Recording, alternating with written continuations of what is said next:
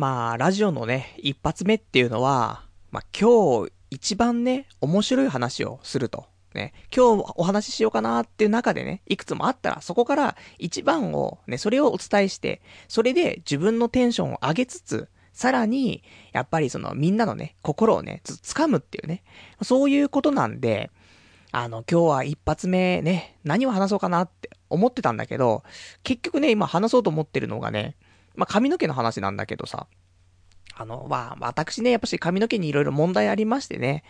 えー、まあ、薄いところをうまくうまくね、奇跡のスタイリングをしてね、なんとか髪の毛があるように見せてますけども、実はね、もう大変なことになっていると。いうところ、まあ、実はとか言いつつも、リアルでね、見てる人は、いや、実はじゃなくてみんな気使って言ってないだけなんだけど、みたいな、ね、あるかもしんないけど、まあ、なんとかね、俺自身はうまくごまかしているという風にね、まあ錯覚はしてるんだけどもさ。で、そんなね、えー、まあ髪の毛薄かったりする人間はさ、こういう時帽子とかを被ったりとかするとね、帽子もう脱げないのよ。もうね、帽子被るとその奇跡のスタイリングが崩れるし、さらにそこから、まあ1時間とか2時間とか、あとは運動しちゃったりとか、して、その後に帽子を取った時のこの大惨事ね、こんなに髪の毛って散らかっちゃうんだっていうね、そんなのね、本当にもう、今となっては親にも見せられないレベルでね、大変なことになっちゃうんだけどさ、これあんま分かってもらえないことが多いから、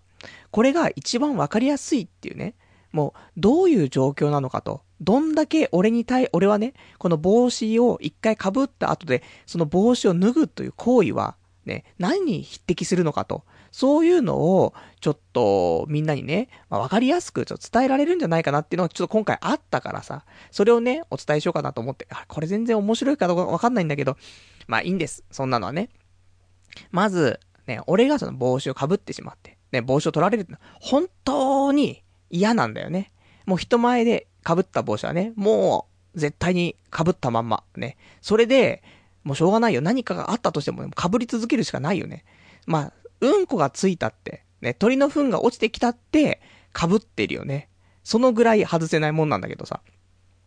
で、これはね、何と同じようなものなのかなっていうと、もう女の子がパンツを脱がされるともう匹敵すると思うんだよね。嫌でしょ？嫌だし、ね、まあリスナーで女の子いっぱいいると思うんだよね。男の方が少ない。ね。もう男3人。ね。女7000人。ね。そのぐらい聞いてると思うんですけども。ね、もうそんな女の子3人も聞いてない。多分1人2人いるかな物好きがいるかもしんないけど。でもその女の子、ね、あのー、ぜひね、これを共感していただきたいなというところで。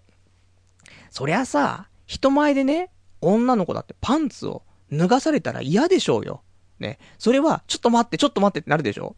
いや、俺もなってるよ。俺も帽子をかぶ、ね、かぶってる帽子を、あ、いるじゃん、たまに。なんか帽子かぶってったらさ、ちょっと帽子外してみろよとかさ、バカが。ね。ああいうのはさ、本当に女の子に言ってお前パンツ脱いでみろよって言ってんと一緒だからねと。もうセクハラですよ、本当に。それを、本当に脱がせるアホがいるでしょ。ね。その、俺の帽子を本当に取ろうとする奴がいるでしょ。もう完全レイプですからね。俺の頭に対する。本当にね、そのぐらい大変なことなんですよ。ね。そのぐらい私は必死にね、やっぱり帽子をね、守っていかないと。俺のバージンはね、誰にも渡せないと。ね、決められたね、もうこの、この人って決めた人にしか、ね、もうちゃんと見せられませんから。だこの後ね、俺も、まあ、年を取っていって、まあ、誰かね、素敵な人と出会って、結婚するかもしれないですけど、まあ、結婚して、まあ、その嫁に、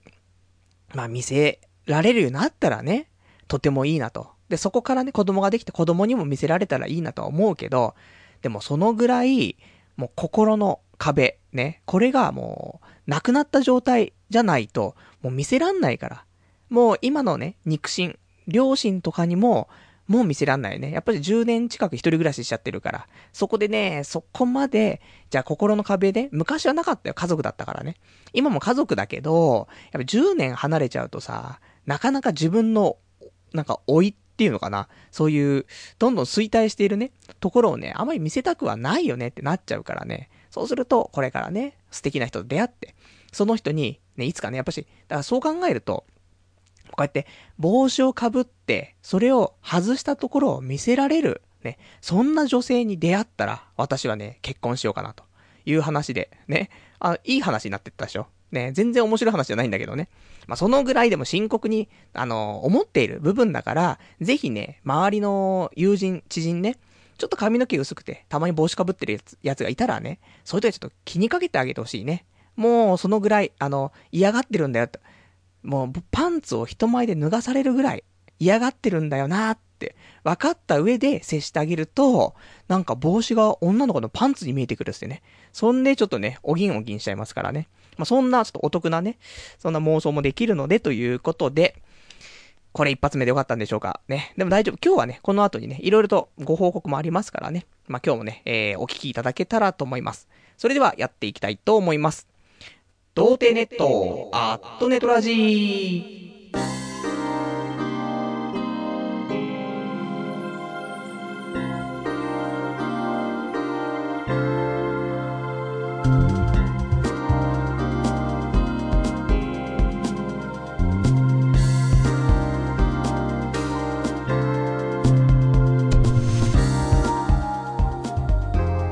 改めまして、童貞ネットアットネットラジパーソナリティのパルナイトです。こんばんは。まあそんなんでね、あのー、まあ一発目からよくわかんない話しちゃいましたけど、今日はいくつかご報告ありまして、まあね、まあずずっといろいろとね、やってきてますけどもね、ちょっと継続で、えー、進行中のもので、宅建のね、お話。宅建の模試が今週ありましてね、まあ、それをちょっと受けてきたので、まあ、その結果をね、やっぱりみんな気になっているでしょうよ。ね、もう天才ネットラジオパーソナリティのパルナイトが、とうとう宅建本気になったぞと。ね、そんな、ね、もう天才が、こうやって模試を受けたら何点取れんのってね、もうみんな、ね、もう完全にラジオの前でみんな、プギャーっつってると思うんだけど、大丈夫。大丈夫じゃないけどね。あんまり大丈夫じゃなかったけども、まあ、そこをね、えー、ちょっとお話ししたいなというのと、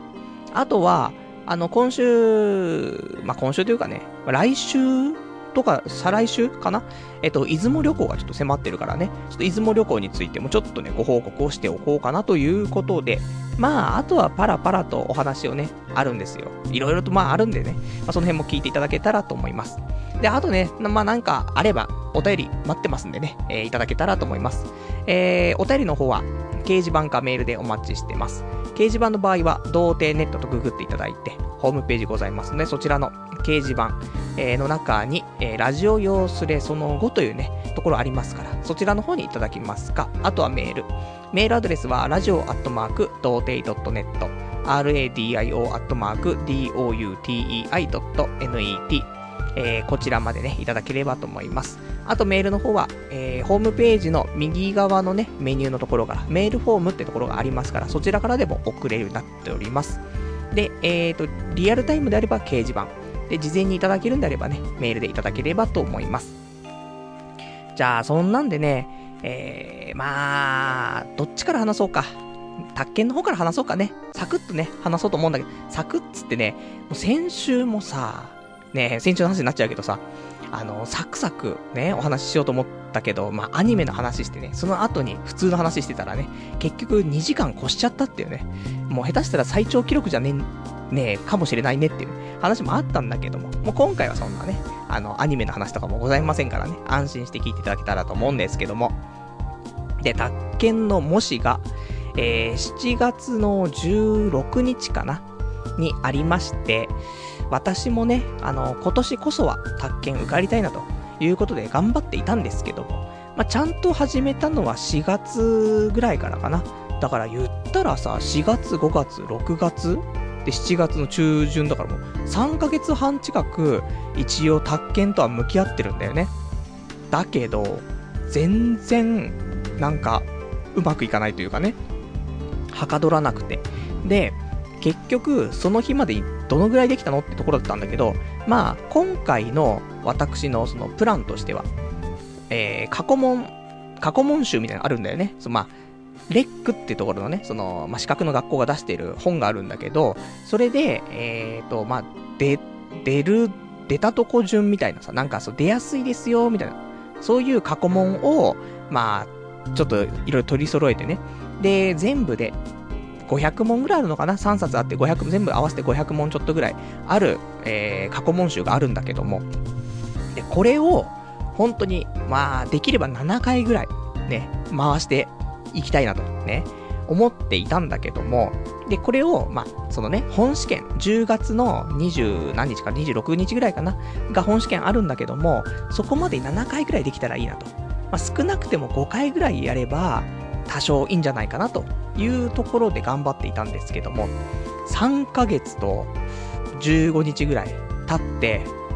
まあ、一周終わんなかったよねっていうね。500問終わってないっていう。まあ、先週のラジオの時点で、残り50問ぐらいあって、その前の日、もうさすがにやんねえと、で、やべえなっつうことで、まあ前の日頑張ったんだけども、えー、そこからなんとか35問ぐらいあってね、前日、残り15問ぐらいまで行って、まあここね、たった15問ぐらいだったらもうやってもやんなくても、まあそれ誤差だから、まあ大体ね、一通り終わったなというところで、まあしょうがないなということで。で、あのー、これがね、まあ前、その、模試があった時間が10時から、えー、12時だったかなの2時間。まあ、実際の試験もそのぐらいの時間だから、昼間のね、時間に試験があるということでね、まあ、ちょっとそういう、なんだろうな、もしってそのテストをね、試験を、その、疑似で受けるだけではなくてね、その朝起きて、ね、で、飯食って、で、行って、みたいなね、そういうなんか流れもね、多少なりともそういう疑似でね、やっていくっていう感じでね、まあ、横練、え、横演習っていうかね、そんな感じでやっていきたいと思っててね、で、昼間、まあ、行動してたわけなんですけども。で、ただ、その前の日、ね、やっぱり少しでも問題やらなくちゃと思って、で、結局寝たのが、6時ぐらいだったのかな。6時じゃない、5時ぐらいか。まで、やっぱし結局勉強してて、で、寝て、寝たのは3時間ぐらいしか寝れなくてさ、やっべーっつってね、また寝てねえわ、3時間しか寝てねえわ、やっべーみたいなね、ちょっと地獄の見さ分けになってたけどもさ。で、起きて、で、やっぱり体調万全じゃないといけないから、ちゃんと食べるもん食べないとダメだよなと思って。でも、基本的に俺朝って、まあ、会社ね、えー、職場に行くまでの間におにぎり1個食うぐらいなレベルなわけよ。だけど、なんかこういう日に、こういう日に限ってさ、ちゃんとしたもん食べないといけないなとか思ったりとかしてさ。で、えっ、ー、と、ヨーグルトと、えー、ヨーグルト 400g ぐらいのね、ヨーグルトと、あと、まあ女子、ね、女子力高いからね、俺もね、あの、フルーツグラノーラ的なね、ものをね、一緒に食べてさ。で、だ結構な量だよね。フルーツグラノーラみたいなのとか 100g ぐらいと、あと、そのヨーグルト 400g ぐらい食ってるから 500g ぐらい食ってんだよねと思ってね。朝から食っちゃったなと思ってさ。でも、まあ、こんぐらいね、なんか健康的な感じがいいだろうと。その方がはかどるだろうと思ってさ、食べて。で、えー、まあ、その、今回はね、池袋のレックっていう、その、ね、前に、俺が1年目勉強した時にね、お世話になったその資格の学校なんだけど、そこの模試をね、ちょっと受けに行ったんですけども、で、そこの、まあ、池袋だからね、まあ、歩いてそんなに時間もかからず、2、30分でね、着くんですけども、でさ、もう歩きながらさ、絶望だよね。お腹痛いんだよね。やっぱね、あの、いつも仕事行く時も、おにぎり1個ぐらいしか食ってなくてもね、もう職場着いたらちょっとお腹痛くなってる少し。やっぱしね、運動じゃない。歩くとさ、腸が動いてさ、お腹痛くなってくんだよね。で、あと、その緊張もしてるからさ、なおさらね、あのお腹痛くなっちゃって、で、やっぱしフルーツ、ね、フルーツグラノーラ、ね、いいでしょ。消化もいいんでしょ。なんか繊維質が多いんでしょうよ。あとヨーグルト。ね、それはもう、どんどんもうビフィズス、ビフィズスでしょうよ。だからさ、お腹痛くてさ、そのレックついた瞬間にトイレ探してさ、で、うんこしてさ、もうゲリマックスだよね。ダメだなと思って。でもこういうね、ことがあるんだなっていうのを、もしとかをやってなかったらよ、もう試験本番の当日に、この現象起きちゃってるわけだからね。そう考えると、やっぱり、いつも通りの朝はおにぎり1個ぐらいでいいんだなっていうね、ところだなっていうのを再確認できたから、それも良かったじゃないね。もし受けて良かったとね。で、えーと、実際、うんこして、で、その教室っていうかね、その試験会場行ってさ、だいたい15分ぐらい前に着いたかな。だけどさ、なんか、本とか持ってったけどね、その問題集だったりとかさ、それちょっとまとまってるね、参考書みたいに持ってったけど、まずなんかやってる時間ないよね。見てる時間もなんかない。座って、なんか用意して、で、なんか、周り見渡してさ、結構人もいるんだけどさ、で、黒板っていうかね、ホワイトボードなんか書いてあったりとかして、それ見たりとかさ、で、そんなのしてたらさ、もうすぐ残り、なんていうの？始まる5分前ぐらいになっちゃってさ、早えなーと思って。で、なんかそういうね、その、まあ、問題もすぐにま配られてさ、あとその回答用紙みたいなの配られてさ、その回答用紙配られたらそこに名前書いたりとかさ、そういうのしてたらさ、本当にもう、ね、そろそろもう始まりますよみたいになっちゃってさ、全然ね、その持ってった本とかも読めないんだなと思ってさ、やっぱり、まあ、本番当日はね、もっと早く早く来るつもりだけど、まあ1時間前ぐらい、そのぐらいやっぱし余裕を持っていった方がやっぱしいいよねっていうのを再確認できたなと思ってさ、そこもまたね、もし受けてよかったなっていうところだったんだけどもさ。で、実際ね、えー、問題ね、あのー、ね、解き始めてくださいと。ね、開始っつってね、始まるわけなんだけどさ、わかんないよね。一応50問あんだけど、そこで8割取れれば、まあ、確実。7割で、まあまあ、あのー、8割、7割ぐらい合格かな。だから、まあ30ね、50かけるね、7で、7、5、35でしょ ?35 問取れてれば、まあ、受かる年もあるし、落ちる年もあるって感じなんだけども、だ7割、7.5割ぐらい取ってれば確実に受かるんだけどさ。まあ、そんなんだからさ、俺もさ、頑張ろうとは思ってんだけどさ、もう、最終的によ、全部やって、自信があるって思えた。これは合ってんだろうって思えた問題って何問って言うと、2、3問なんだよね。おいおいと。ね。パル、お前3、3ヶ月以上、しかもね、一昨年1年間がっつり勉強して、それでそのレベルなのかよってね、思うかもしれないけど、そのレベルですよ。ねそんなもん、自信を持ってて、ただ、4択問題なの。全部4択問題で、で、どれですかとかね。そういう話だから、もうその、自信があるっていうのはさ、これは絶対違う、これは絶対違う、これは絶対違う、これは絶対そう、みたいな。これが本当の自信のある問題っていうか、解けた問題じゃん。だけど、基本的に、うん、これは違うよな、これは違うよな、これは60%合ってる、こっちは80%合ってる、じゃあ80%合ってるやつみたいなね。そんぐらいのふわふわした感じ。ね。それがもうずーっと続いててさ、うわ、俺勉強したのに全然わかんないんだけどって、多分これだろう、多分これだろうってさ、そんなふわふわした回答してさ、で、終わってさ、で、いやー、疲れたなーと思って。もう、最近は、勉強もね、大体、お風呂の中でね、半身浴しながら、まあ、俺も女子力高いですからね、ヨーグルト、フルーツグラノーラ、半身浴ね、まあ、こんな感じで生きてますから、で、半身浴しながらね、あの、その、問題集をね、あの、読んだりとかね、解いたりとかしてるんだけどもさ、そうすると、大体、1時間ぐらいなんだよね、勉強って。だ1日1時間するかしないかぐらい。で、頑張ってはいたんだけどもさ。ただやっぱり、あんまり集中もできないんだよね。あんま集中力ないんで続かないからね。だから、久しぶりにテストっていうかね、もう本当にそういう静かなところで、2時間ずっと集中して問題を解き続けるっていうね。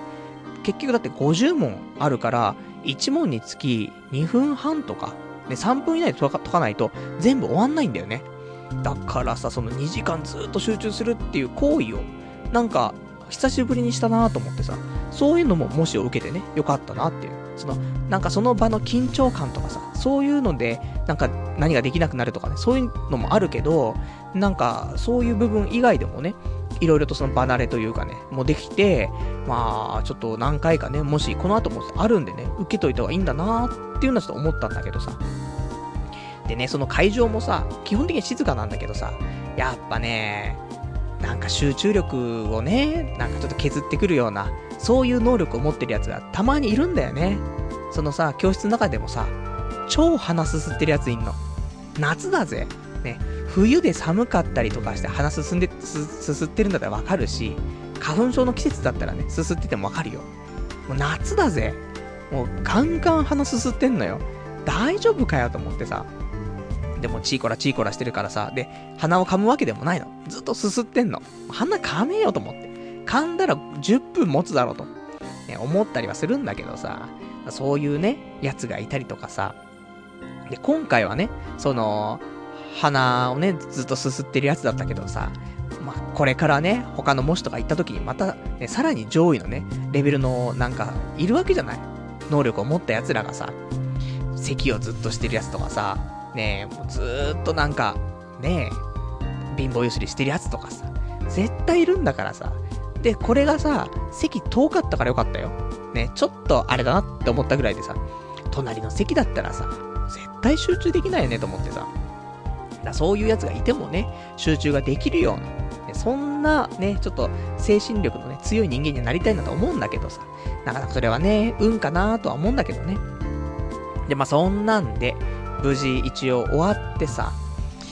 で、まあ、最終的にはね、もう、問題、ラスト15問ぐらい残ってる時に、残り30分ぐらいだったのね。いや、足んないよねと思って。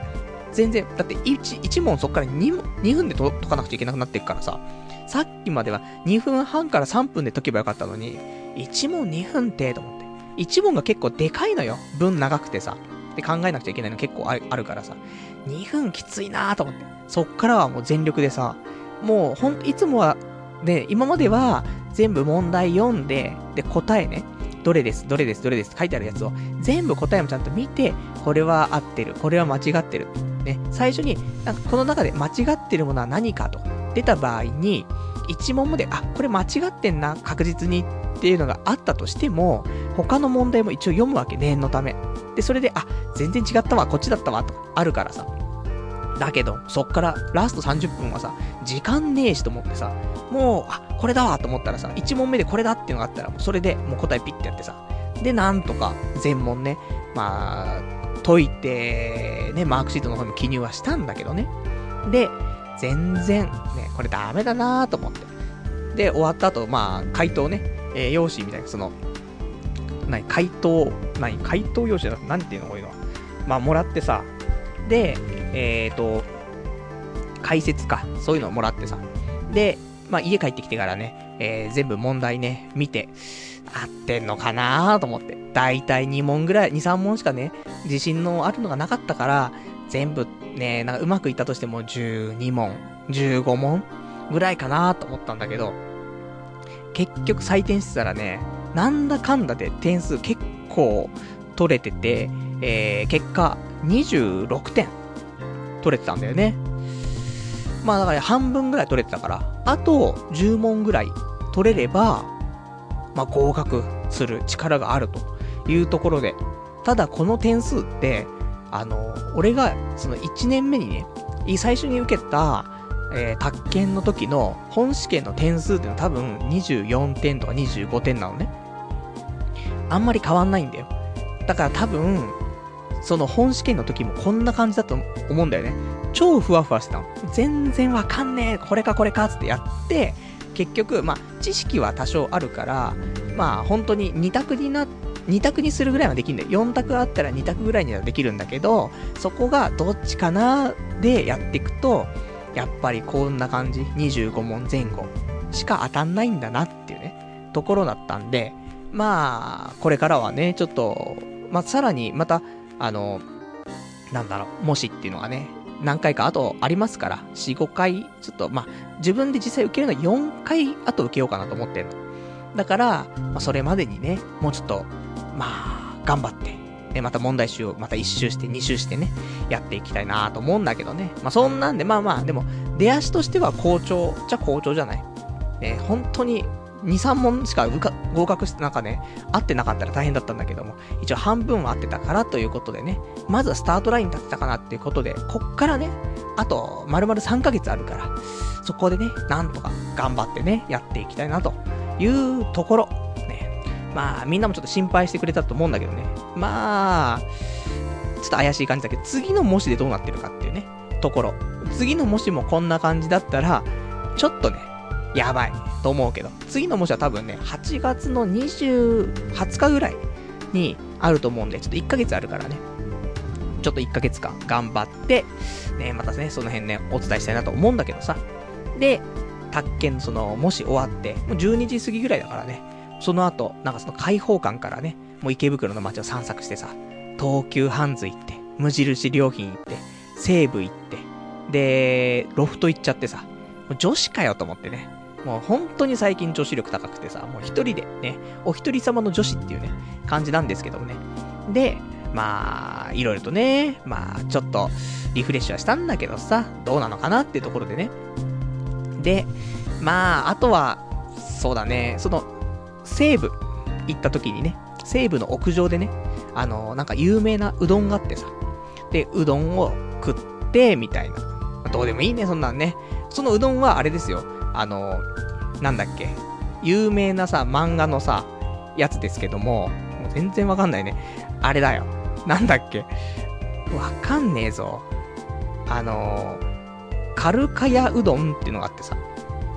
あの孤高のグルメっていう漫画あるんだけどさ、ここで出てきたね、ちょっと少し有名なうどんなんだけどさ、まあ、これがね、西部の屋上にあるっていうことでね、ちょっと食べてきたりとかしてさ、まあ、どうでもいい話でしたね。いいんですね。まあ、そんな感じの、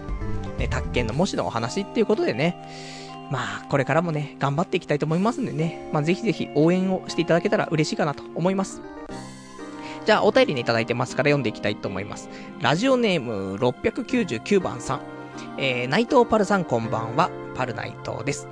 えー、宅建の勉強はいかがですか？もしはかどらないようでしたら、いっそのことコーナーにして、毎週、その週の勉強時間など報告してみてはどうでしょうか？真面目なピルさんですから、えー、ラジオのためにと勉強頑張るのではないかと思います。というね、お便りいただきました。パルです。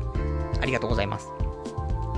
そうだね。もう本当にまあ、はかどってるのって言うと、あんまはかどってないんだよね。でもまあ、一回問題集をね、一周したから、ある程度、分かってるじゃん。大体ね。だから、一周目よりは時間かかんないで二周目できるかなっていうね。まあ、週を繰り返せばね、それだけね、問題解きやすくなってくるかなとは思うからね。で、まあ、俺もね、ラジオっ子ですからね。ラジオのためなら、えんやコーラですから。宅建のコーナー作れば、そのために俺も頑張るって可能性あるよね。今週何時間、ね。で、えー、1日目何時間、ね。で、何問やりましたとかね。そういうのを報告するっていうのをやったら、結構頑張っちゃうかもしんないよね。その前にやってたダイエットとかね。そういうのもね、ラジオで報告するにあたってさ、やっぱりある程度、なんかまとまった成果とかさ、そういうのはないとさ、あんまりお伝えしても面白くないじゃない？だから本当はね、その、ラジオでね、こういう宅建のお話をするってなった場合ね、いつもだったら、1週間で本当にもう10問ずつぐらいしかできなくて、70問とかしか進みませんでした、になったかもしんないけど、ラジオだしなって、70問って報告なくね？みたいな。100問は頑張るか、ね。もうせっせこせっせこ頑張るかもしれないからね。ちょっと、まあ毎週のように少し、まあ宅建情報はね、少し出していきたいと思いますから、ちょっとコーナーとまで行くかわかんないけども、ちょっと報告はね、していけたらと思います。ちょっと頑張りたいと思います。あとは、えっ、ー、と、お便りいただいております。えー、ラジオネーム。ラジオネームがどれにしようかな。えー、ラジオネーム、天正さん。パル様。えー、美容院での相談です。指名とかいうシステムがあるじゃないですか。あれってやったことありますか？今言っているところでは、えー、女性がいけてない人が多くて、男性を指名したいのですが、ガチホモに見られえー、見られないか心配です。アドバイスお願いします。というね、お手いただきました。ありがとうございます。美容院最近行ってないかな俺の行きつけはもう、キュービーハウスだからなっていうね、ところなんで、キュービーハウスは指名性がないからね、残念ながら、まあ、使えないんですけども、まあでもそんなね、おしゃれなところ行ってるんであれば、美容院なんてさ、貴族しか行けないようなそういうシステム使ってるんであればよ、もう指名をそっからしたところでね、何も変わりませんよ。でも、キュービーハウス通ってるやつはもう、美容院にすら行くのは大変なんですからね。さらにそこから指名とかっていうのはもう神の領域なんだけども、まあ、美容院行けてる人であればね、指名システム使ってもいいんじゃないですか。ポスティングシステムでいいんじゃないですか。あ、そんなんでね。ただ、俺もね、昔は美容院行ってた時期もありましたからね。でもその時も、高いじゃない。だから、指名するとまた料金プラスされるからと思って、ね、あの予約の連絡するときにね、あの、今日ね、お願いしたいんですですけど、つってね、なんか、ご指名とかありますか？って、いや、ないです、みたいなね。そんなんでやってましたからね。俺も指名ないんだけどね。だって指名したところでさ、ね、一回行ってこの人よかったな。まあ、それはもちろんあると思うんだよね。この人なんか、話、話しかけるね、タイミングだったりとか、そういう話しかける量とかもさ、なんか自分にちょうどいいなとかさ。で、普通にね、そのカットの腕もね、なんか自分が思った感じにしてくれてよかったなとか、あったとしてよ。で、そこでさ、あのー、ありがとうございましたっつってさ、で、帰って、で、1ヶ月2ヶ月経ってさ、指名するわけじゃん。覚えてないじゃん。俺、俺のことをさ、なのに指名してきたの。あいつ誰だ？みたいな。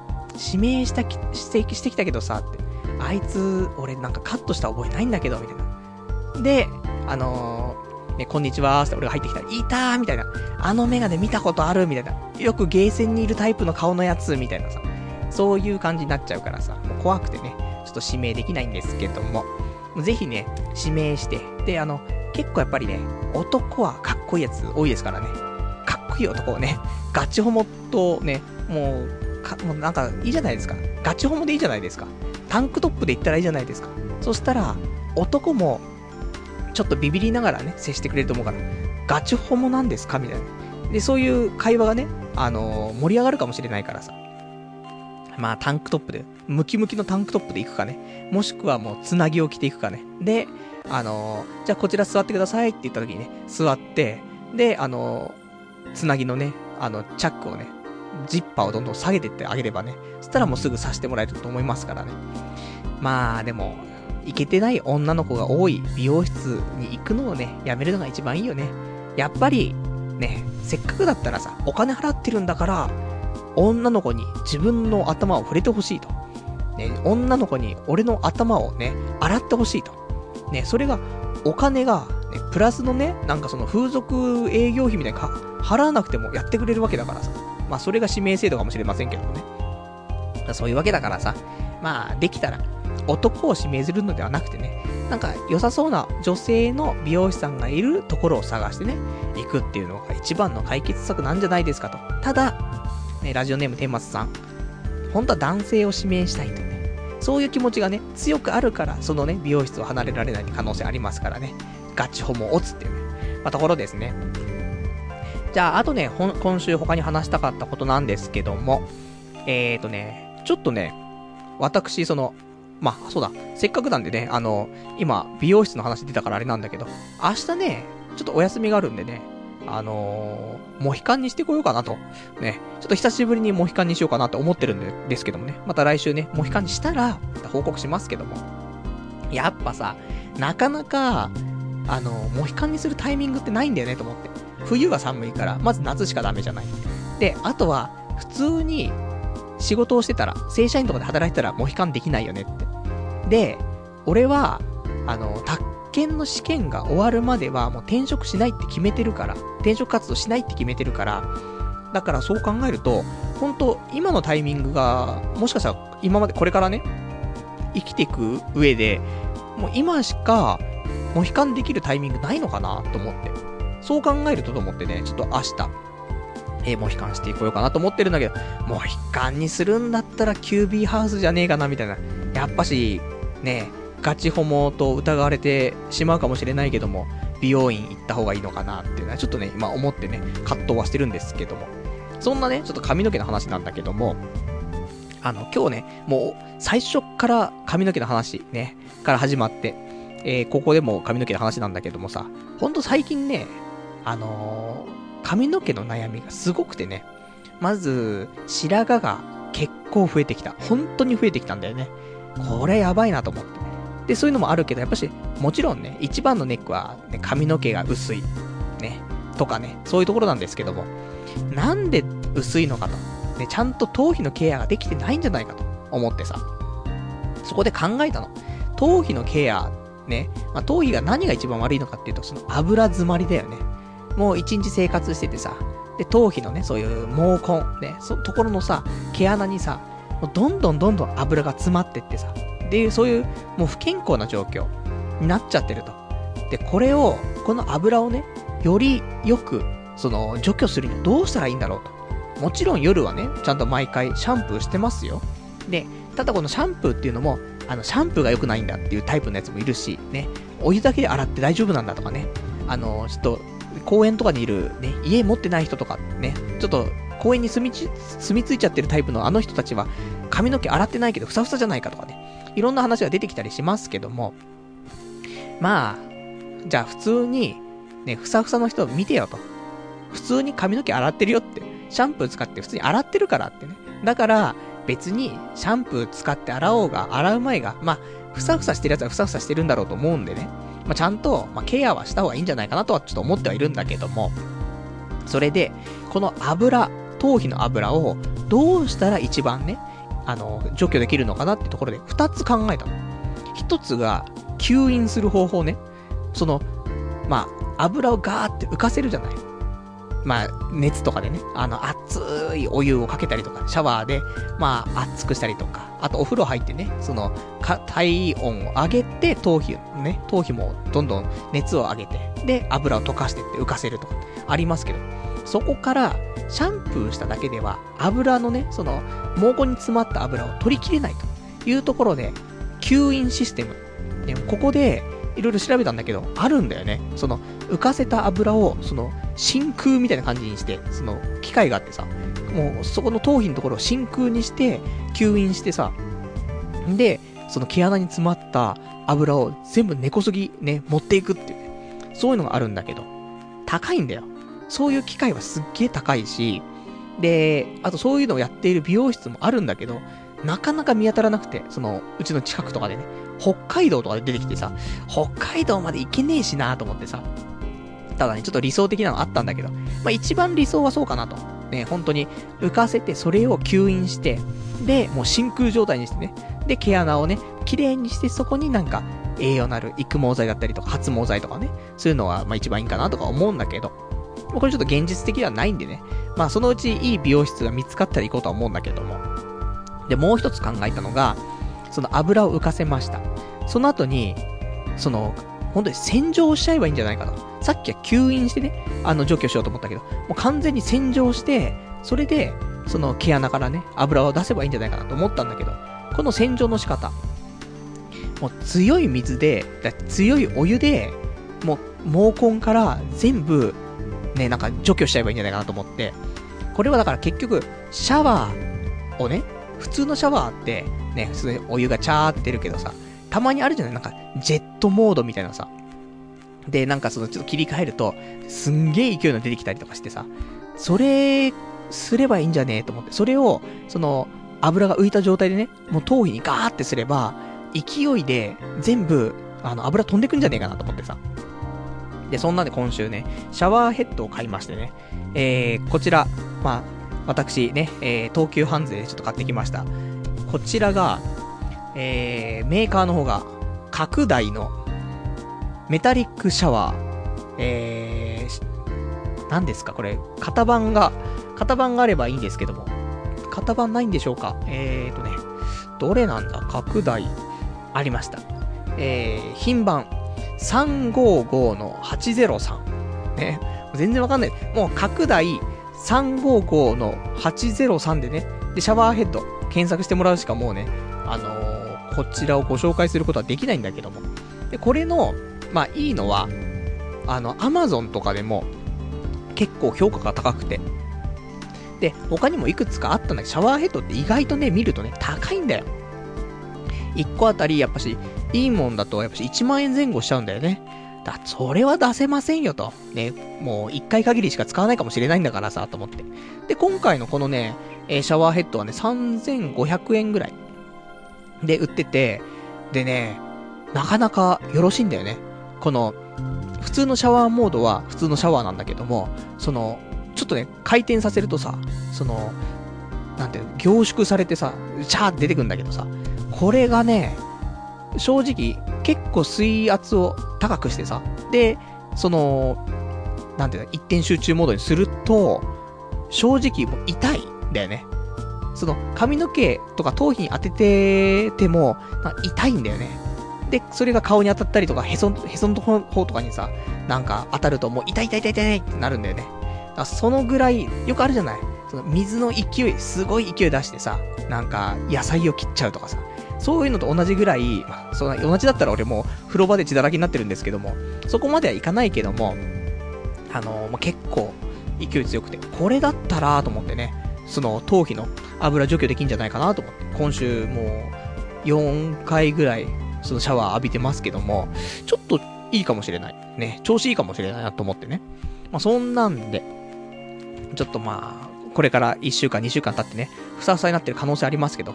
モヒカンにせっかくしたのにね、どんどん髪の毛生えてきちゃうみたいなね。もう嬉しい悲鳴なんですけどもね。まあそんな、ね、どうでもいい。ね。まあでもぜひ、あの、ちょっと頭皮の油気になっちゃってるなって人いたら、まあ、先に一番いいのはね、家が広ければいいんだけどさ、あの、俺みたいにね、ユニットバスとかだとちょっと難しいんだけど、まあ一番いいのは、髪の毛を洗って、ね、一回軽く洗って、で、その後、ね、体も洗って、髪の毛も洗って、その後お風呂入って、で、半身浴して、で、かなり体を温めて、頭皮の油もね、あの、どんどん溶けてきてね、浮いてきたなーってところで、お風呂上がって、上がってっていうかね、その、えー、洗い場の方まで行って、で、そこで、もう一回シャワーだよね。で、もう一回その、シャンプーをね、軽くして、で、その後に、さっきの、ね、スーパーシャワーですよ。これを、もう、頭皮にガーってってあげれば、もう完全に、ね、あの、毛穴から油が飛んできますから。それで、ね、あの、お風呂上がったら、あの、頭皮をね、ちゃんとケアしてあげると。ただ今ね、俺、頭皮ケアのね、用品がないんだよね。だそろそろ、また復活かなスカルプ D みたいなさ。スカルプ D ジェットみたいなのあったでしょ栄養が入りますみたいなさ。ちょっとやろうかなとかって、ちょっと思っちゃってはいるんだよねっていう。そんなね、お話ですね。もう本当に髪の毛の話しかしてないんですけど、大丈夫でしょうかね。じゃあ、あとはね、えーと、ラジオネーム、お便りね、いただいてます。えー、ラジオネーム、草壁さん。えー、ホル怪盗さんこんばんは。えー、あ、ポポル怪盗さんこんばんは。ね、パルナイトですよ。えー、勉強は継続が大事です。えー、ポルさんなら続けさえすれば、10年後ぐらいには絶対合格できると思います。えー、バルナイ、バル肉刀さんの合格を祈っています。このノロマ野郎ってね、お便りいただきましてありがとうございます。もうそろそろ俺、あれですよ。あの、名前をなんか間違えてますよみたいなのも指摘しないで普通に読んでいきますけどもね。でも本当にまあ、俺は継続することは苦手じゃないじゃ苦手じゃないんだよね。このラジオをね、見てもらうとわかると思うんだけども、好きなことだったら続けられんだけどね。こうやって。ただ、宅建ね、なかなか好きでは、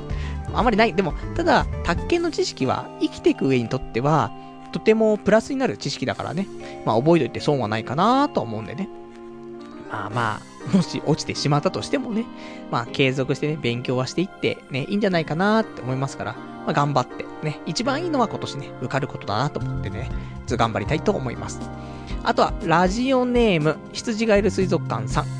今からでも絶対間に合うって宅建。東京マラソンで見せたど根性をもう一度っていうね、お答えいただきました。ありがとうございます。いや、ほんとね、今年、こんな感じだけども、これから3ヶ月必死に頑張って、これ受かったらよ、本当にもう、東京マラソンの感動ではないよね。とんでもない感動が待ってますよ。俺も、ね、もうラジオ始まるとき号泣ですよ。でも、なんか、声が出ない感じ。ね、ずっとなんか、ぐずぐずぐずぐず、ね、あのー、鼻を鳴らしてる、ね、そんなやつが、ラジオを始めてさ、パルどうしたんだ？っつって。な、泣いてるのか？みたいなね。そんなお便りがガーってきてさ。で、すまんみんなっすね。実はっすね、宅建がっすね。ね。やっぱり今年も落ちましたっすね。ちゃんちゃんみたいなところかもしれないですけども、受かったらそりゃさ、やっぱりでも、ね、みんなラジオの前でね、涙流してくれると思うからね。まあでも、普通に、そろそろちゃんと、なんつうの、何かをやっていかないと、やばいって、30、今3でさ、宅検の合格通知来るときは34なわけよ。34歳で、派遣社員で、何も、ね、持ってない。じゃあ君何をやってきたの？キャリアはあるの？ってね。そういう話をされても、うん、まあ、なくはないんだけど、ないよね、みたいなさ。ね、いや、私、ね、あの、法人で、ね、株式会社を作って代表取締役やってましたとかね。まあ、言えばいいんだろうけどさ、言ったところでさ、何にもなんないからね。じゃあ何できんの？って。うん、何もできませんみたいなね。まあ、話になっちゃうからね。そう考えると、ね、あなた、ね、ちょっとなんか資格とか、資格とか持ってるんですかって言われてさ、宅建を少々っていうかね、それ取れなかったら今まで通り、ね、あの、そろばんを2級持ってますっていうね。そういう話になっちゃうからさ、それは違うでしょっていうね、ところでね。まあぜひみんなに感動を与えられるようにね。そして、みんなを感動させつつ、俺もね、試験受かって美味しいっていうね。もう、みんながね、えー喜ばしい状況になるっていう、そんな話ですからね。まあ頑張っていきたいと思います。あとは、ラジオネームガオガイガーさん。パルさんこんばんは。明日は月曜日ですが、現実逃避したくて生で聞いています。宅建の模試のお話とてもこ、えー胸が苦しくなりました。学生時代の自分を思い出させられました。えーギリギリまで追い詰められないとできない系男子なんですよね。死にてー。えーあと、孤高のグルメじゃなくて、孤独のグルメではないでしょうか？というね、答えいただきました。ありがとうございます。そうだったんだね。俺も孤独のグルメだか、孤高のグルメだか、ちょっとわかんなくなってましたね。失礼いたしました。孤独のグルメね。残念。じゃあね、いや、ちょっと俺も、孤独のグルメなんて言ったらちょっと寂しいじゃない。だから、孤高のグルメの方がかっこいいかなって、多分脳内変換してた部分があると思うんですけども、ね、残念ながらリアルな俺たちと一緒、孤独なグルメだったっていうね、ところですけども。で、宅建はね、もう本当に、まあ勉強って部分で本当に学生さんのね、頃をね、みんな思い出す、ね、ところもあるかなと思うんでね。まあそんな、そう、まあ今聞いてくれてる人がね、学生さんもいるか、あとはね、社会人の人もいるかもしれないけどもさ、まあなんだかんだでみんなね、勉強っていう部分は何かしらね、携わってさ、頑張ってきたっていうところもあると思うんだよ、普通に。まあ別にね、そう入試とかさ、そういうんじゃなくてもさ、でも大体みんな高校入試ぐらいは受けたりはね、してる人の方が多いのかなと思うからさ、ね、もちろんその中学、中学とかでね、学校、まあ、中卒で終わっちゃってる人ももちろんね、何人かね、いらっしゃるとは思うんだけどもさ、まあ結構多くは、ね、えー、高校受験とかもしてさ、その大学受験とかもしてるの方が多いのかななんてね、最近の時代は思うんですけど、だからそういうね、勉強に必死になって、ね、あの、取り組むっていうのだったりとか、あとはそういうちょっと不安ね、やっぱりその、落とせないって部分あるじゃない。だから本当に、ね、大学、ね、高校、大学入試とかっていうのはやっぱし、もう、1年に1回でも、2回、1回だしさ、1回とかまあ、2回3回あったりもするけどもさ、まあ基本的に1年に1回のことだし、さらに、そこでなかなか落とせないことだよね。落とすとまた1年ね、しかも浪人って形になっちゃうからね、なんとも言えないっていうところでさ。で、まあ、宅建はね、別に、年取ってから受けてさ、で、そっからの1年2年だったらそんな問題ないかもしんないけど、これも年に1回しかないテストだからね。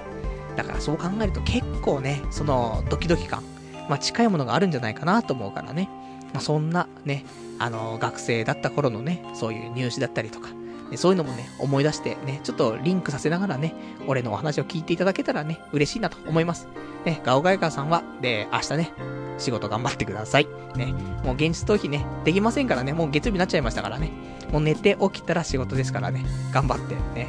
あの、なんとか心折れないようにね、えー生き抜いていただきたいと思います。じゃあ、あとね、えっ、と、私、他に話したいこと、いくつかあるんですけども、えっ、とね、そう、あのー来、週、再来週、えっ、とね、島根県出雲市にね、ちょっと旅行に行くって話してるんですけども、あの、無事ね、えっ、と、チケットとね、宿をね、一応予約しまして、結局ね、あの、まあ、この話は、その、旅から帰ってきたらまとめてね、一回で話すことになると思うんだけども、ちょっとね、いろいろと量が多いからね、まあ、徐々に徐々にね、情報を出していって、で、出雲から帰ってきたらね、その出雲旅行の話をね、ちゃんとしたいと思うからさ、その前準備の話はね、あの、その時は多分、はしょって話すと思うんでね、まあ、今回はちょっと少しお話ししたいと思うんだけども、HIS で結局、あのー申し込むことにしてさ、いろんなサイトがあったんだよね。で、実際そういうお店とかに行って予約してもよかったんだけど、俺もよくわかんないしさ、人前になるとさ、なんか冷静な判断できないかなと思ってさ、俺も結構悩みたいタイプだからね。で、ネットでね、いろいろ調べたりとかして、で、決めてね、やりたいなと思っていたから。ただ、どの旅行会社がいいなとかね、比較してもわからないから、もう HIS でいいやと。いうことで、じゃあ HIS の中でも、いっぱいその出雲のプランがあるんだよね。出雲大社みたいなさ、特集ページがあって、そこにすんげえいっぱいプランがあるの。いや、わかんねえなとか思ったんだけど、結局、まず条件として、まあ、電車か、ね、えー、飛行機か、あとはもう俺のね、得意のチャリンコか、あとはもうフェリーで行くって。ね。まあ大体ね、この4つに絞られるんだけども、まあ実際には、まあ電車か飛行機かになるんですけども。で、電車でもよかったんだけども、ちょっと時間かかりすぎると。まあ、新幹線で行けばそんなにかかんないんだけど、まあでも5、6時間までもかかるしね。で、寝台特急とか乗ると12時間かかるしってことで、やっぱりもっと向こうでね、ちょっと時間を、あの、消費したいなということもあったんで、今回飛行機にしたんですけども、で、飛行機も、こっちから出るには、まあ、羽田空港と成田空港、まあ、どっちからかで行くっていうのと、到着のところも、えっ、ー、と、米子っていうね、まあ、ちょっとなんか変な名名前長かったりするんだけど、まあ、米子空港と、あとは出雲空港。まあ、どっちかがあって、で、まあ、どっちかなというふうにいろいろ見てね。で、地図とかも超見たんだけども、結局、俺は、出雲大社に2回行きたいと思ってんの。今回2泊3日にして、で、1日目着いてからすぐに出雲大社行って、で、その後に、えー、まあちょっといろいろと巡った後、最終日にもう一回、あのー、出雲大社ね、行って、それで帰りたいなと思ってるから、そうすると、米子空港だとちょっと出雲大社から遠すぎるんだよなと思って。なので、今回は第一条件として、えっ、ー、と、出雲空港を使いたいと。だから羽田出雲空港。で、出雲空港に行く、その飛行機っていうのは、えっ、ー、と、アナはなくて、あと、今流行りの LCC っていうの、その格安航空券みたいなさ。そういうのも、えっ、ー、と、出雲空港は行かないんだよね。みんな米子行っちゃうの。だから今回 JAL しかもう選べなくてさ。で、JAL で行くと。で、えっ、ー、と、まあ、いろいろ考えたんだけどね。で、2泊3日のプランだと、まあ、ホテルがね、2日ついてるんだけども、えー、1泊3日って方法もあるんだよね、と思って。1泊3日だと、そのホテルは1日だけ、初日だけついてて、2日目の宿は、まあ、なくて、自分で取るって感じだよね。で、3日目に帰るって方法もあるからっていうことで、いろいろ考えたんだけど、結構今回、俺、いろいろ調べて、あのー、もう、ツアー状態でね、もうこういう風にもう旅のしおりができちゃうんじゃないかっていうぐらい、まだ行くところはもう決まってるから、だからもうね、その流れ作業ですよ。行ったところでね、それじゃちょっとつまんないかなと思って、ちょっとイレギュラー残したいなと思って、今回1泊3日で2日目の宿は取ってないんだよね。だから当日、向こうに現地に行ってから決めようかなと思って。そのぐらいのがちょっとアクシデントあって面白いかもしんないでしょと思って。やっぱラジオでもね、話さないといけないですからね。そしたらちょっとアクシデントがあって、もしかしたらね、2日目、ね、ちょっと旅先でね、観光してたら女の子と出会って、その子が地元の女の子だったと。そしたらさ、名前を聞いてみたら、藤宮もみじ、もみじちゃんって言うじゃないですかと。ね、そうしたら俺も奥出雲の方に行ってさ、実家に泊めてもらってみたいな話があるかもしれないからね。まあそんなんだから、まあ2日目ね、何かあるかわかんないけどもっていうことで、ちょっとイレギュラーをね、残しつつ、で、1泊3日。で、で、時間なんだけども、基本的に俺朝一番、で、これ、えっ、と、行く日、日にちがね、もう決まったんだけども、7月28、29、30、この3日間で行くんだけども、28日って月曜日だから、その、前の日はラジオなんだよね。ラジオ終わって寝て起きたら、もう飛行機乗んないといけないわけ。そう考えると、早すぎたらちょっときついんだよね。でも、ただ、遅いっていうとさ、そのお昼過ぎとか、夕方とかに、あの、フライト、ね、もうかっこいい言葉に使使っちゃいましたけどもね、フライトね、えー、しちゃってさ、ね、そんで、向こうに着いたところでさ、もう、向こう、まあ、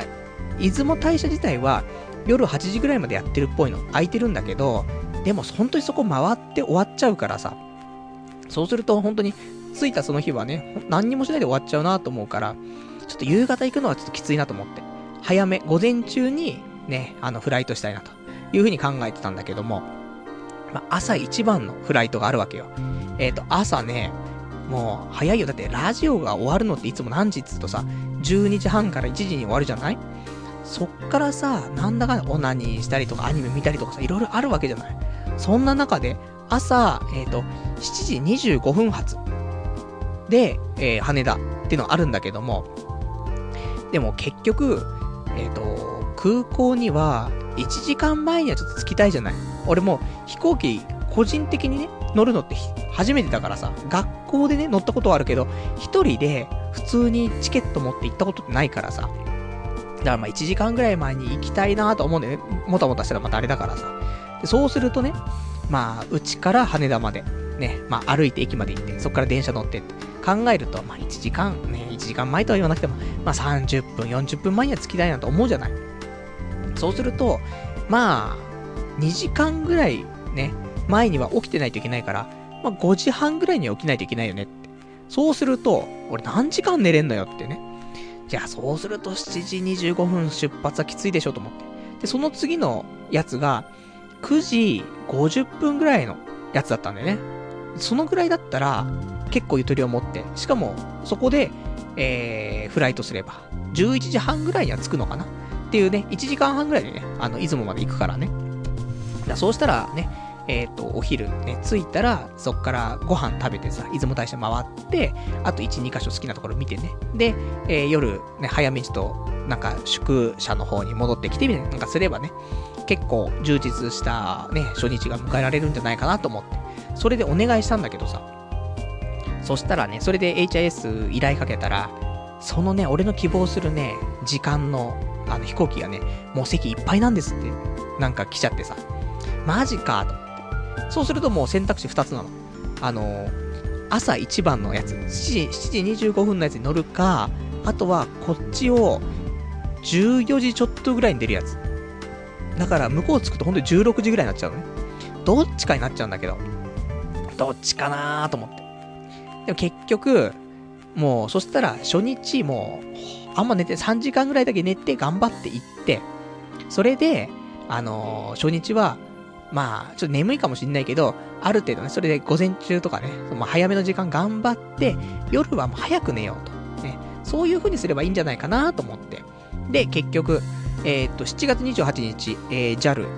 羽田空港7時25分発、出雲空港8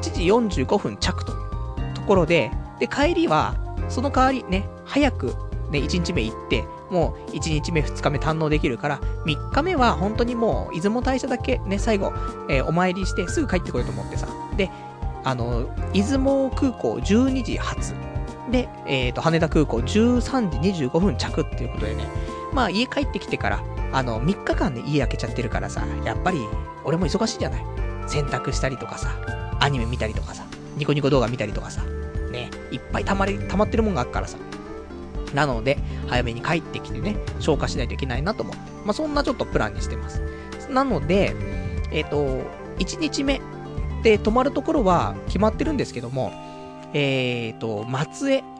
松江市に、えー、泊まるんです。なので、もし、このラジオを聴いていて、松江近いよっていう人いたら、7月28日は、俺松江に夜います。ね。で、松江で夜、なんか外でね、なんか、現地の飲み屋かなんか飯屋だかわかんないけど、それちょっと、なんか、食べようかなとかね、飲もうかなとか思ってますから、もし、ね、あの、お供したいよっていうね、そんな地元の人いたらね、えっ、ー、と、ちょっと声かけていただけたらね、あの、ぜひぜひ、ちょっとね、あの、ご一緒ね、していただけたら嬉しいなと。まあ、そんなところもあって。で、まあちょっとね、先にそれだけでちょっと紹介しておきたいなっていうことでさ。でもね、ほんとね、高いんだよなと思って。このね、時間さっき言ってたさ、あ、これね、出発がその7時25分発と9時55分発っていうので、4000円ぐらい変わってくんだよ。結構変わるよねと思って。で、まあ、結局ね、あのー、その、早い時間のタイプランで行ったからね、逆に安くなったから、結果、1泊3日で、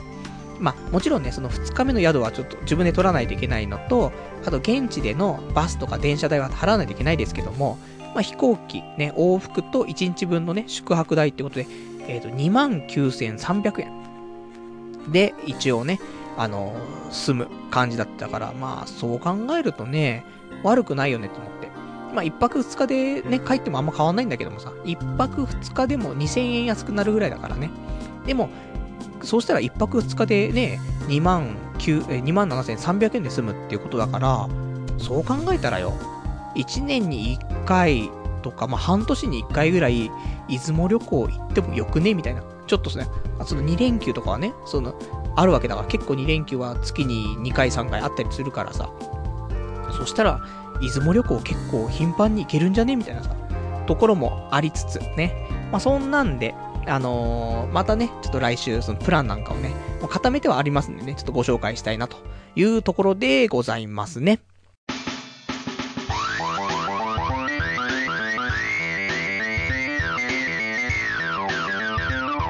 童貞ネットアットネトラジ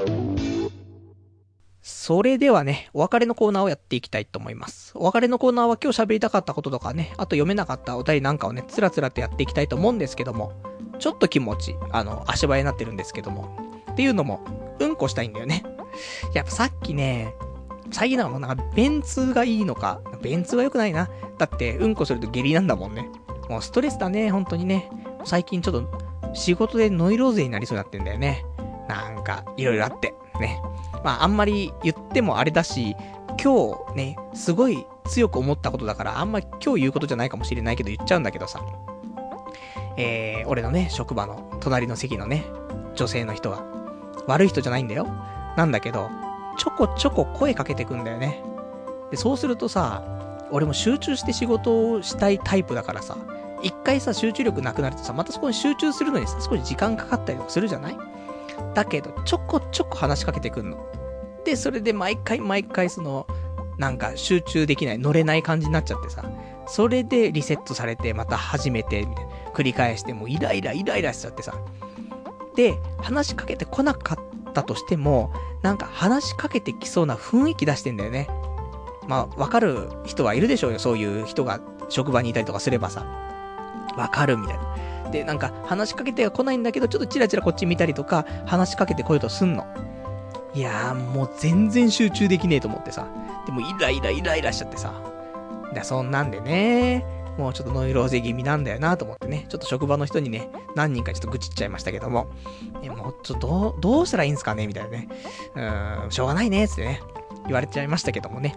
まあそんなんで来週にはちょっとね、さらにノイローゼになっていく可能性がありますぞっていうね、ところなんですけども。で、あとね、そんなんでね、ちょっと毎日ストレス溜まっちゃってね。で、お腹痛くなっちゃって、うんこするといつも下痢ちゃんですよというね、ところなんですけども。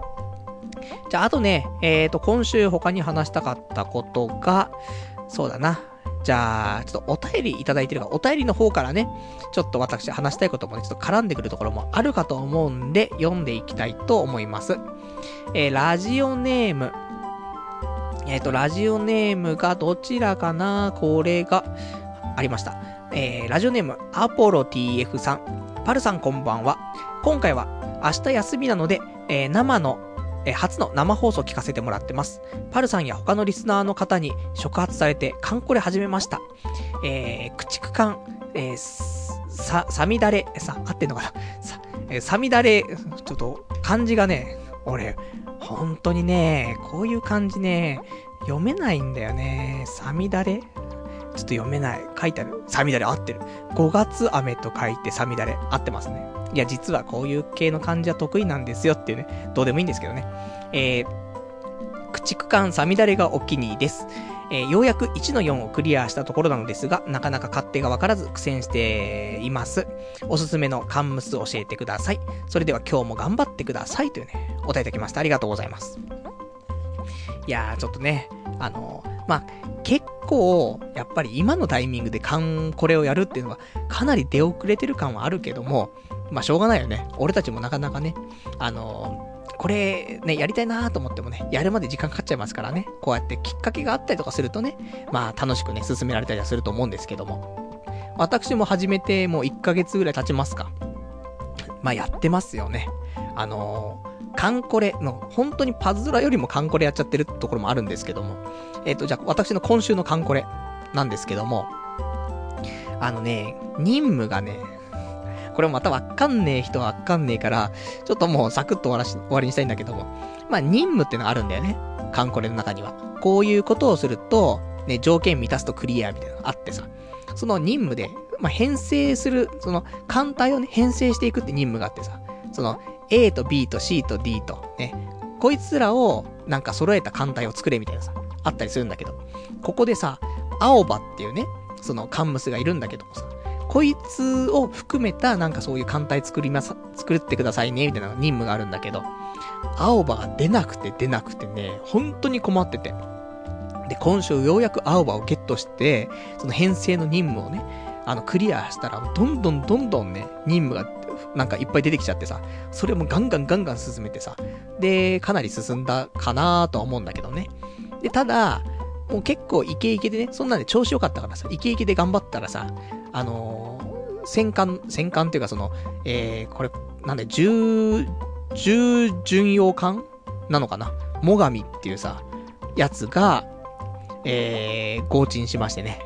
あの、私、観光で初めて2回目の合鎮。1回目、私のね、西川、えー、カンムス、天竜ちゃん、ね。これが、あの、合鎮しまして。で、その後ね、今回、最上さんが合鎮したんですけども、あの、まあ、そんなんで、ただね、あの、最上さん、すぐに、あの、復活しましてね、あの、他のところでね、すぐゲットできたからね、よかったって。で、天竜ちゃんが本当に出なかったんだけど、今週ようやく出てきましてね、復活しましたんで、天竜ちゃんを今ね、頑張って育成しているところなんですけども。あとは、あの、艦隊のその編成する任務の中で、あの、霞っていうね、えっ、ー、と、カンコレ、あ、カンムスがいるんだけどさ、これを入れた艦隊を作りますよ、ましょうみたいな、そういうクエストがあるんだけども、霞っていう字とさ、あられっていう字がすごい似ててさ、で、文字がちっちゃいとよくわかんないんだよね。俺も目悪いしさ。で、いや、霞はもともといたんだけど、あの、あられっていうのと字一緒じゃねえかと思ってさ、片方捨てちゃったんだよね。そしたらさ、霞を含めた艦隊作れとか出ててさ、霞うちいたよなと思って見るとさ、あれ、あられだっつってね。あられは、えっ、ー、と、雨冠に下が散るっていう字かな？で、あの、霞はなんか、もうちょっと少し違う字なんだけどもさ。そんなんで今ちょっとね、霞ちゃん町なってるところ。と、あとは、えー、今回、えー、今週初めてね、あの、大型建造、大型建造をしましてね、えー、いっぱい資材使うんですけども、で、ね、戦艦ヤマトが欲しいと思って、頑張ったんですけども、結局出てきたのは金剛ですっていうね、ところだったなっていう、ね、今週のカンコレのお話。ね、もう、ね、この間ね、普通にパズドラの話して誰にもわかんねえだろうとかね、思ったんですけども、カンコレの話はもっとわかんないだろうね。だってやっぱしやってる人数がさ、パズドラの方が多いでしょうよ。多分ね。わかんない。どっちが多いんだろうね。だけど、まあ、カンコレの話もね、まあ、わかる範囲でね、ね、こうやってちょっと説明していきたいなと思いますんでね。あの、もしね、あのー、ちょっと気になったとかね、やってみたいなっていう人いたら、まずは、あのー、カンコレのね、公式ツイッターがあるから、そこを、あの、フォローして、そうすると、あのー、新しくね、アカウント取るための、そういうタイミングをね、教えてくれるから。普通のタイミングだとね、アカウントっていうか、そのもう、人数いっぱいになっちゃってね、すぐアカウント作れないからね、そのアカウント開放される時間っていうのがあるからね、それちょっと、あのー、公式のツイッターの方では喋ってますから、それちょっとチェックしてもらうと、早くね、アカウント作れるかなと思います。じゃあ、あとはね、えー、お便りいただいているので読んでいきたいと思います。ラジオネームが、どこかしらね。えー、ラジオネーム、かすかさん。えー、今期アニメは不作でしたね。パルさんが紹介してなかったものの中では、えー、普通の女子高生が、えー、ロコドルやってみた、見習いディーバが一押しです。えー、ロコドルはアイドルものですが、しっかり作り込まれています。2話からが本番なので、見るのであれば、えー、2話までは見てほしい作品です。見習いディーバは、グダグダ妖精図や手探れ部活者と同じ監督の作品で、内容も声優のアドリブに 3D モデルで映像をつけるというものです。えですが、今回は常に進化していて、あ、さらに進化していて、史上初の、えー、生放送アニメになっています。声優がリアルタイムでアドリブで喋り、その時の声優の身振り手振りに合わせて 3D モデルがリアルタイムで動きます。内容は Twitter で歌詞を募集して声優が話しながら歌詞作っていって最後にそれを歌うというものです。生放送な、えー、ならではのハプニング、えー、ハプニングばかりで楽しめました。ニコニコでも配信してますのでおすすめです。というね、お答えいただきました。ありがとうございます。なるほどね。私、この2本、まだ見てないんだけども、あの、先にね、その、まあ、2つあって、えー、ロコドル、ね、えー、普通の女子高生がロコドルやってみたっていうのとね、あと見習いディーバっていうやつなんだけども、まず見習いディーバはね、ちょっと見たいなっていうのがあって、あの、俺、手探れ部活者っていうね、アニメ、結局、1期と2期、すごい楽しく見ちゃったからさ、そうすると、ね、ラジオの方もちょっと聞いちゃったからね、そうすると、これ、同じね、監督で同じような感じだったら、いや、面白いよねっていうね、ところで、見習いディーバはちょっとチェックしたいとね、思ってます。あとはその、女子、ね、普通の女子高生がロコドルやってみたってやつなんだけども、なんかその、ロコドルって何ドル？ね、アイドルのなん、なんだか、ロ、ローカルアイドルみたいな、そんな感じなのかな？略してロコドルみたいなやつでしょ？で、それ、面白いのかなーって、ちょっと気になってはいたんだけども、でもなーと思って、最近そういうアイドルものも多いしなと思って、俺も、ね、ラブライブとね、アイドルマスターあるし、もういいかなとか思ったんだけど、まあ、面白いという話であれば、2話までね、見て、そこで判断、ね、あの、すればいいんじゃないですかってところの話がありますから、ちょっとね、時間があれば見ていきたいなと、ね、そんな風に思っております。ありがとうございます。ね、あの、こういうね、情報がないと、なかなかさ、自分では行き着かないアニメってあるからね。もう本当に見習いディーバに関しては、全くその知識なかったから、ね、こうやっていただきまして、本当にありがたかったというところでございます。じゃあ、あとね、えっ、ー、と、お便りいただいているので、読んでいきたいと思います。えー、ラジオネーム、えー、あ、だいたい、あ、だいたいもうお便りの方は今日、あ、読めてますね。よかったです。なんか本当に最近ね、お便り消化ができなくてできなくてね、申し訳なかったんですけども。じゃあ、あとね、他に俺も喋りたいことがあるからね、読んでいきたいと思うんだけども、読んでいきたいっていうか、まあ、俺のメモ帳をね、読んでいきたいと思うんですけども。えっ、ー、とね、そのさ、俺今週ね、そうやって、まあいろいろとね、食事とかも女子力高い感じで食事してましたけども、ヨーグルトとね、その、グラノーラ、ね、もう本当に今流行ってるらしいよ。ね、何グラノーラって、ププーみたいにみんな言ってるかもしれないけど、もう検索して、もう女性、グラノーラ、検索すると、もう今本当に流行ってるって、女子の中で流行ってますよってね、いう話になってると思うんだけども。で、でもそれも飽きちゃって、あの、ヨーグルトとグラノーラ結構ボリュームもあるからさ、ね、全部2つ合わせて500グラムぐらいあったらさ、お前、ジロー食ってんの変わんねえんじゃねえかみたいな。あるから、そうするとちょっとなと思って。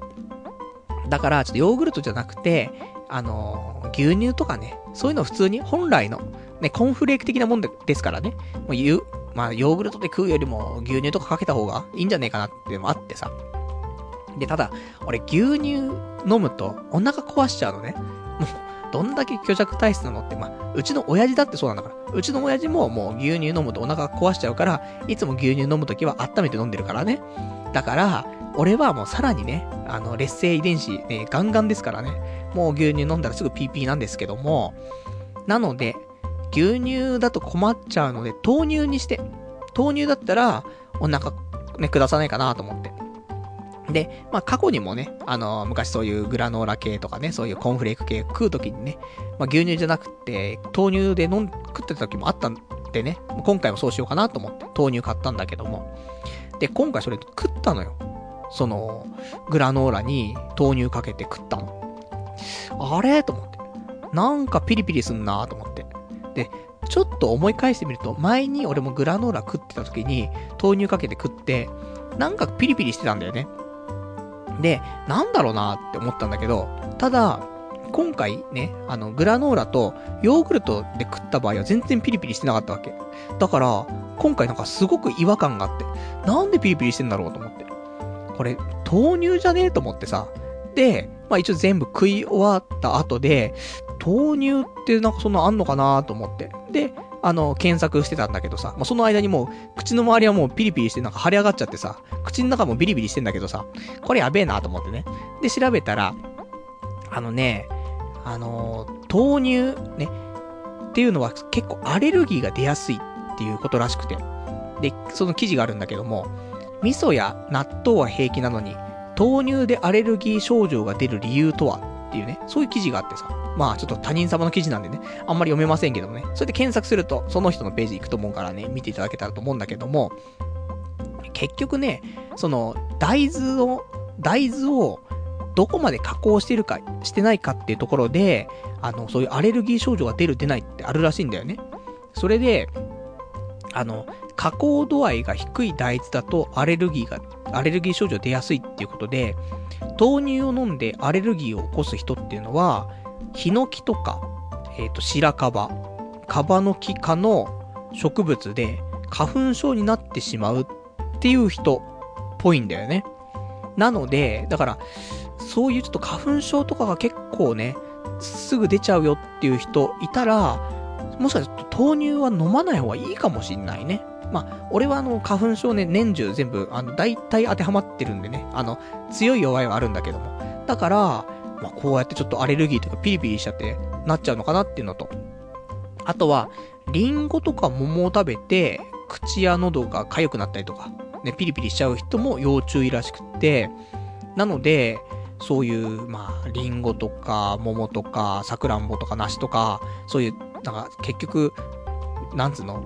そ、その系のやつよね。売り系のやつかね。わかんないけどね。そういうの食うと、俺だと他に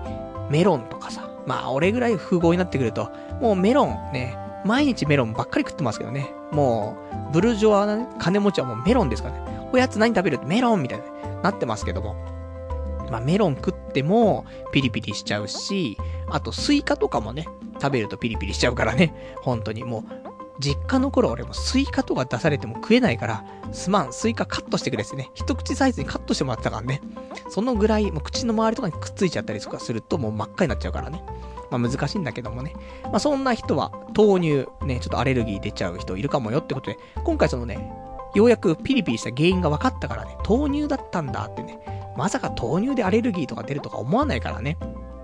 まあ、そんなことが分かったりとかね。まあ、ちょっと皆さんも気をつけていただけたらと思いますんでね。そうだ。あと、今週、まあいいや。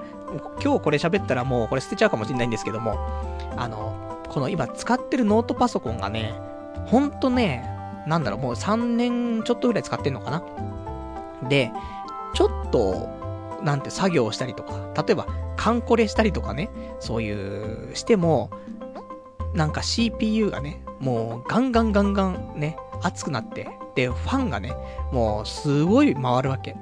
で、もう、すごい音がするわけよ、このパソコンから。ね、ファンの音がさ。これまずいなと思って。で、そのファンのところ触るとすんげえ熱かったりとかするから、どうにかしてできないかなと思って、その PC クーラーっていうのがあってさ、その外部でね、その何かつけて、で、そこで冷却するみたいな。ね、そういうのがあるんだけども。で、一応ノートパソコンだから、そんなにいいものもないんだけど、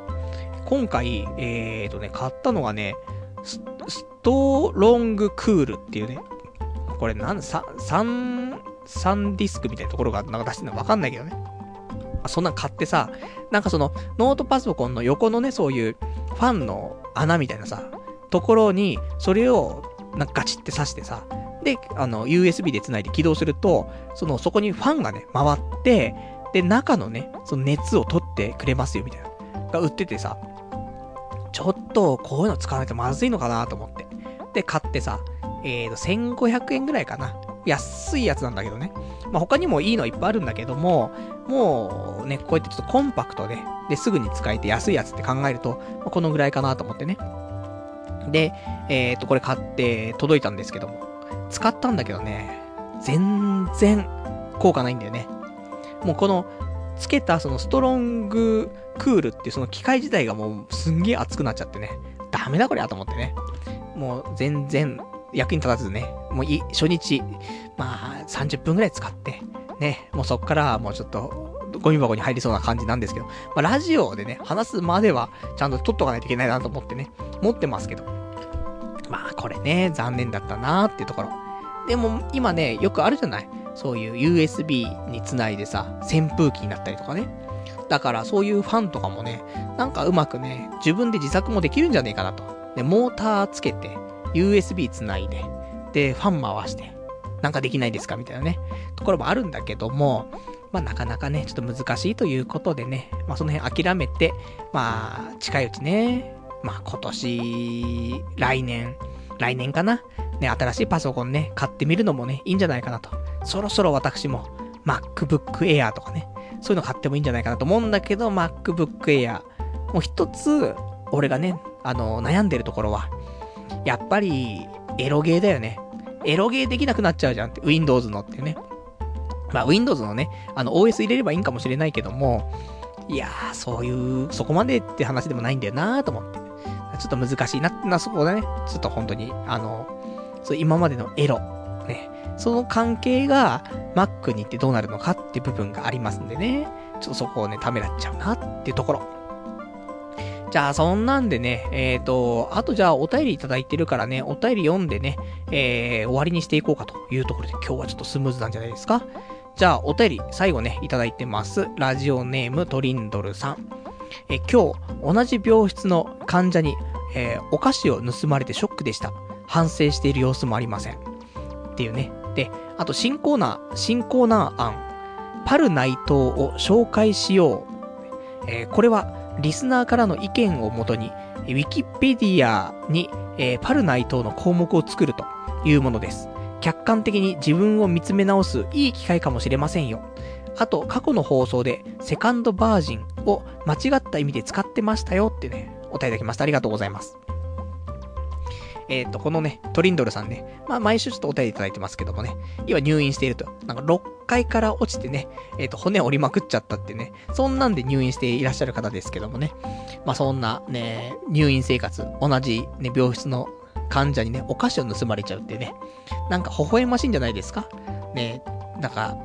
おっさんとかクッソババアとかにお菓子盗まれたらそれはショックですけども、同室のね、ちょっとなんかちっちゃい子供たちにね、お菓子盗まれちゃったりとかしたらね、まあそれはそれで微笑ましいじゃないですかとね。もうちょっと現実わかりませんけどね。じいさんがな、ね、くっそじじいが、ね、ふがふがって、トッポふがふがみたいになってるかもしれませんけどね。そしたらちょっとね、落ち込んじゃうねってところで。あとは新コーナー案、パルナイトを紹介しようね。ウィキペディアにね、パルナイトの項目を作ってみんなで編集していくっていうね、なんとも恐ろしいコーナーということで、ほんとね、いや、こんなこと言うとね、あの、別に煽ってるわけじゃないですよ。ウィキペディア開いて、パルナイトの項目できちゃう可能性あるからね。ダメですよ。ね、そんなのしたら、パルナイトって誰だよってなるからさ。他の、ね、もう少しだって、変な、たまにね、自分が、あ、この人、ね、ちょっと調べてみようってさ、で、結構有名な人だったりとかしても、あ、ウィキペディアに載ってないんだとかね、あるじゃん。そんな中、パルナイト、そんなのはウィキペディア出てどうすんのよってね、ところありますから。あと、ボロクソ書かれちゃうしね。あの、いろいろと今まで言った発言を、言ってた発言をね、まとめちゃうとね、結構俺特定されるようなことも結構言ったりすると思うからね。なので、あの、作らなくていいんでね。うん。まあ、そのうち、ね、あとは、あのー、誰かがもし、ウィキペディアでね、パルナイトの項目作ったとしてね、そしたらリスナーの方がたまたまね、調べて、あれ？あのー、ウィキペディアにパルナイトあるぞってね、パルさんって、そう、ウィキペディアにもパルナイトの項目あるんですが、みたいなね、そういうお便りね、まあ、いただくまでは、ね、別にもうウィキペディアをね、みんなで編集するってことはないと思いますからね。まあ、その辺はね、温かい目でね、えーと、いつかね、そういう項目ができるかもしれないなーぐらい、ね、期待していてもらえるとね、いいかなと思います。あとは過去の放送で、セカンドバージンを間違った意味で使ってましたよって話だったんだけども、俺セカンドバージンってなんか間違ったことで使ってたかなって、ちょっとわかんないんだけどさ、基本的にセカンドバージン、まああと、俺たちセカンド童貞とかって言うけどさ、セカンド童貞は、一回ね、その童貞卒業して、そっから、まあ、音沙汰なしでね、ずーっと、ど、あのー、なんてセックスしないまま。だから、最初に童貞してたけど、まあ、なんつうのかな、もう幻だったのかな、みたいな。で、結局、もう次セックスするまでがすごい空いちゃってるのがセカンド童貞みたいなところだなって思ってるんだけども。まあこれがセカンドバージンにも同じ風に当てはめてね。まだ一人目は、あのー、処女をね、それで喪失したけども、その後は全く彼氏とかできたこともなくて、ずっと、ね、長い期間彼氏いなくて、みたいな。ね、本当にもう、2回目の、ね、まあ、ただ、1回目付き合った人と何回もセックスしてればね、まあ、ちょっと表現変わっちゃうかもしれないけども、まあ、付き合った人が一人で、セックスした人が一人でさ、で、そっからね、別れちゃって、そっから期間が空いちゃって、2回目の、ね、2人目のセックス。っていうのが、まあ俺の中ではセカンドバージン的なね、ところかなという風なね、えー、ニュアンスで使ってますけどもね、間違っているということだったので、もしかしたら、今の発言だったら合ってるかもしれないけどね。わかんないけどね。ちょっと調べてみたいと思いますね。まあ、そんな、そんなね、関係ないですから。俺が、セカンド童貞だろうがね、ファースト童貞だろうがね、サードだからフォースだろうがもうわかんないけどもさ、関係ないですから。この後俺がセックスできるかできないかってね、できないんですから、どうせね。もういいんですよっていうね、ところ。ね、早くもう結婚したいね。結婚して、ね、もう最愛の妻とセックスがしたいね。子供の前でセックスがしたい。いや、嘘ですね。そんなのはね、もう仲良く、ね、もう川の字で寝て、ね、もう、俺、子供、ね、えっ、ー、と、奥さん、ね。で、川の字で寝ながら、たまには、ね、さ、夜中の3時ぐらいにはね、あのー、実はセックスをしながら、子供が起きちゃったら何してるのと。プロレスごっこだよ、つってね、パロスペシャルみたいなね。そんなところになりますからね。そんな感じで、ね、えー、ちょっと、将来ね、ちょっと理想の家族計画をね、ちょっと夢見てね、そんなことを言っちゃってますけども。じゃあ、あと、じゃあ最後、えーと、一言ね、じゃあお話しして終わりにしたいと思うんですよね。最後が長えな、お前っていうね、話なんだけど、あの、なんか最近ね、周りのね、友人とか知人がね、いろいろとなんか、頑張ってるんだよね。不労所得って言うんですか。まあ、不労所得じゃない、結構は、それをね、得るために頑張ってはいるんだけども。そういう人がね、ちょっとちらほらいてさ、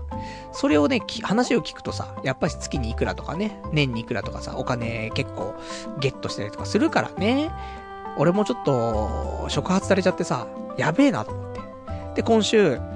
えっ、ー、と、また FX をね、えっ、ー、と、まあ、今もちょっとポジ、ポジションを持ってるんだけど、さらにね、えー、ちゃんと頑張んなくちゃなと思って、えー、豪、豪円っていうのかな？えっ、ー、と、オーストラリアドル円を1枚と、えー、1枚 L ね、買いで持って、あと南アフリカランドをね、ランド円を0.1枚ね、持ちましたから。これで、えっ、ー、と、オジ円、その、オー、オージーだから、まあ、豪、豪ドル円ってやつだね。いわゆるオジ円に関しては1枚持ってると、毎日80円ぐらい、ね、入ってきますから。で、これもう、富豪だなって、不労所得だと思ってね。で、ただこれがね、もうすぐに、中国の経済がなんか、ね、大惨事があると、このおじ円、大惨事になりますからね。もう怖くてしょうがないんですけども。あと、南アフリカランドね。まあ、これは、まあまあ、0.1枚だと、えっ、ー、と、多分、1日で5円ぐらいしか入ってこないかな。だから、まあこれもね、1枚ぐらい、えー、ポジれば、えー、1日50円入ってくるからね。そうしたら、ね、おじ円とランド円で合わせて毎日130円。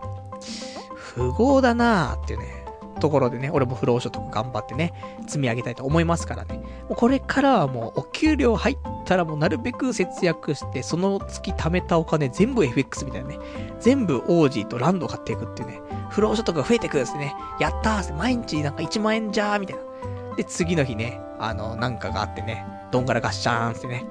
もう次の日は俺もちょっと、早めのね、朝早めに駅の方に行ってね、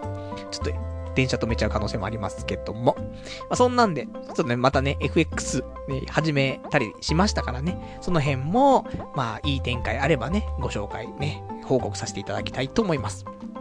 じゃあ、そんなんでね、えっ、ー、と、今日この辺でっていうことなんですけども、えっ、ー、と、来週なんですけども、来週は何ですかね。えー、こちらが、7月の20、そうだよね。だから、もう来週だ。来週は7月の27日が、